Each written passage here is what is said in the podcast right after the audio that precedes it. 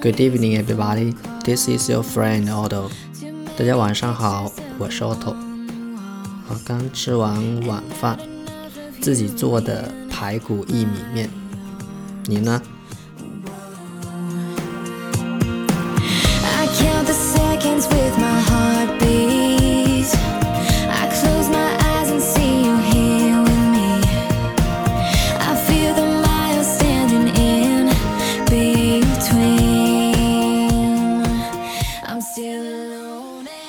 今天跟大家分享一个句子。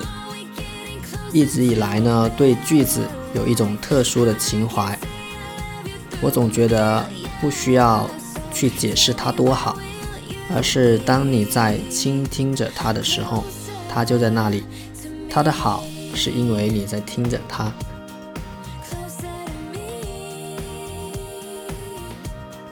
好的，那我们来听这个句子：Life。is like a cup of tea.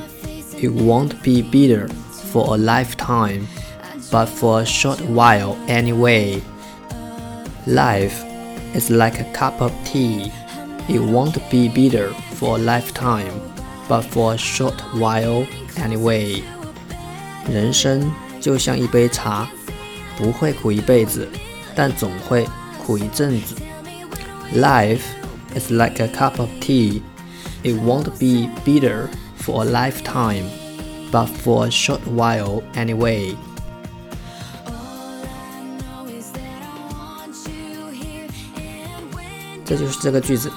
Okay, see you next time. Bye for now.